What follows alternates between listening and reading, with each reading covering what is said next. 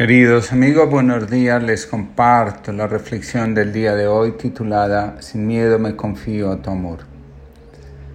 Durante los últimos días he escuchado mensajes que invitan a protegernos para evitar el contagio.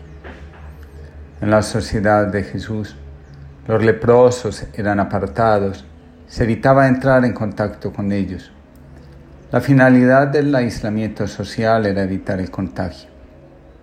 Escuché del alcalde de Popayán, muchas personas ocultan el diagnóstico de su enfermedad para evitar ser aisladas. Muchos piden a gritos ser aislados, no tienen problemas. Otros, ante la noticia del aislamiento, huyen. El aislamiento siempre tiene una función preventiva. Evita que algo colapse. Puede ser algo interno o algo externo. En el caso de la pandemia actual, está claro que se quiere evitar el colapso del sistema de salud. Actuar en favor de la vida es una muestra no solo de sensatez, sino de amor. Así que la reflexión no estará centrada en lo evidente. Quiero llamar la atención sobre aquello que está en nuestra alma, que pide atención y para evitar colapsar, toma como camino el aislamiento. Desde hace rato se viene diciendo que la tecnología borró las fronteras de tiempo y espacio. Ahora somos una comunidad global. Ahora podemos ver en tiempo real lo que acontece en otras partes del mundo. En instantes sabemos qué pasa en el otro extremo de la ciudad, del país, del continente, del mundo. Mientras eso sucede, nos cuesta darnos cuenta de lo que sucede a nuestros próximos. Conozco de cerca el dolor de muchos padres porque no logran saber lo que le pasa a sus hijos. También conozco el dolor de los hijos, de los esposos, de los amigos, que, que decidieron guardar silencio y evitar hablar de lo que les sucede. La conducta evitativa está muy presente en nuestro círculo social más cercano, íntimo. Con frecuencia escucho. ¿Qué voy a decir? No he dicho la primera palabra y ya tengo miles de respuestas. Si digo algo me van a regañar, se van a enojar conmigo. Me voy a ver sometido a muchos reproches. Para evitar, mejor me callo, me distancio, me aíslo. Las personas que se aíslan lo hacen porque llevan en su interior un malestar social. De ahí que a costa de lo que sea se alejan del contacto con los demás. En otros, el malestar es tan grande que reaccionan compulsivamente, es decir, también a costa de lo que sea, procuran mantenerse en contacto, así su malestar vaya en aumento. Ninguno de nosotros quiere ser rechazado, excluido, mirado como un ser extraño, inadecuado. La conducta evitativa está sustentada por una percepción de sí mismo como una persona inepta, con poco atractivo social, con un gran temor a ser ridiculizados, humillados o desagradar. En el fondo, en su alma, la persona siente dificultad para establecer vínculos y sobre todo para conservarlos. He podido observar que las personas con una conducta evitativa en algún momento de su historia personal, sintieron que sus padres eran inaccesibles para él. Y entonces tomaron la decisión de guardar distancia, de callar, de irse. Las personas que evitan el rechazo tienen dificultad para relacionarse con todos, pero añoran las relaciones íntimas. El miedo a ser desaprobados hace que estas personas sean hipersensibles a las evaluaciones negativas. El miedo al rechazo nos muestra que los vínculos resultan dolorosos para la persona que se aísla. El miedo a perder el amor de las figuras significativas, al menosprecio, al rechazo, hace que las personas que evitan el contacto con los demás prefieran estar solas antes que estar con los otros.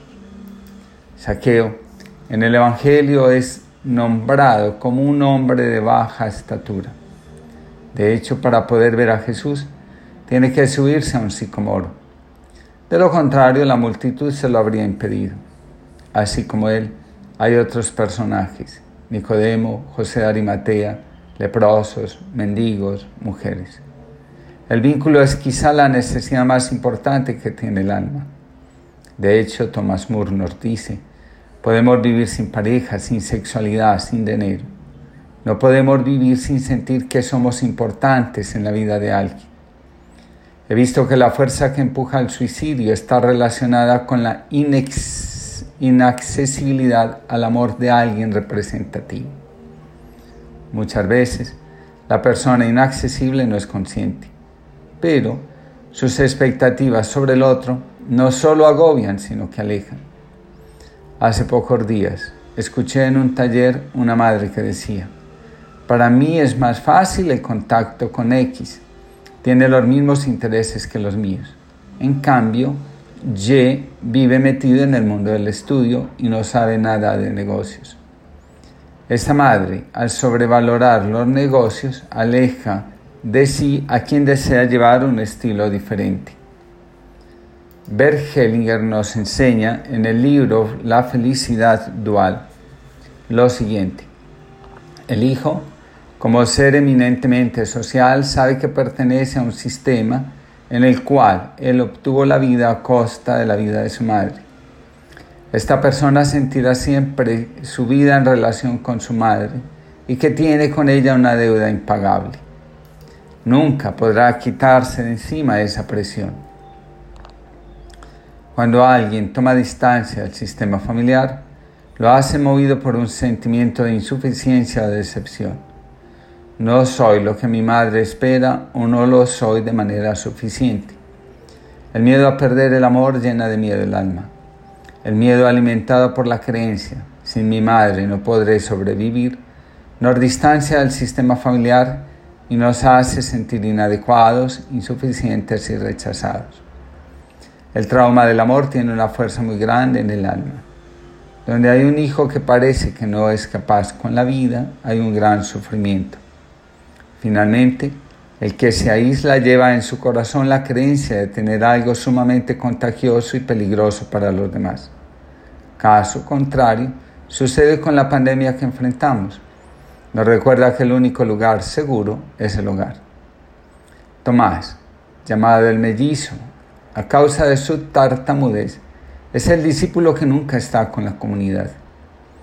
El grueso de los discípulos, los once, se destacan por una cualidad especial. Jesús se da cuenta de lo que sucede y le deja tocar su costado abierto y las heridas de sus pies y manos. De esta forma, Jesús muestra su cercanía y su amor con el que se aísla. Seguramente, los demás discípulos, sin darse tampoco cuenta, sienten que las cualidades que los destacan les da un lugar dentro del grupo y miran de otra forma a Tomás Así que no solo el que se aleja lo hace porque en su interior se siente inadecuado, sino también porque los demás le refuerzan su inadecuación. En días pasados mostraron la noticia de un grupo de personas tirando piedras a la casa de una persona infectada con coronavirus, como si no fuera suficiente ya, con el temor de morir por estar contagiados. La única forma de superar el miedo al rechazo es el amor. Definitivamente, el mejor antiséptico para nuestras heridas. En estos tiempos de miedo sea el amor, el mejor lugar al que podemos retirarnos, no para evitar el contagio, sino para abrirnos al que sufre, al que se siente marginado, al que no tiene lugar, al que es tratado como si fuera un extraño, alguien que nos puede contaminar porque no piensa como nosotros, no tiene nuestras mismas aficiones y no comparte nuestra ideología y nuestros sueños. Termino con esta bella letra de la canción Sin Miedo del jesuita Cristóbal Fones. Brilla en los ojos un fuego que arde y despierta una llama en mi corazón. Nueva es la paz y mayor la alegría. Los mismos colores, más otro el sabor. Es lo eterno que viene de ti. Hoy dejo atrás esa vida de siempre. Me pongo en camino, me ordeno hacia el fin. El amor me llama conozco el deseo. Aunque pesa en mi vida el honor, me hago más libre en busca de ti. Sin miedo abrazo y sigo tus pasos, busco el camino, voy peregrino. Sin miedo me confío en tu gracia, me pongo en marcha, tu amor me basta. Este camino, al igual que otros muchos, exige la lucha, no excluye el dolor. Caben mis rodeos y mis pies cansados, también esas voces que me hacen dudar. Pero en mis noches me aferro a ti, veo más claro, he de estar vigilante a los vientos que en guerra se enfrentan en mí.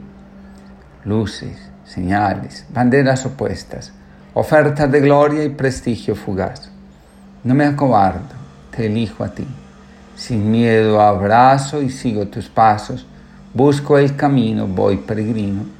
Sin miedo me confío en tu gracia, me pongo en marcha, tu amor me basta. Que en tiempos de temor el amor del Señor sea suficiente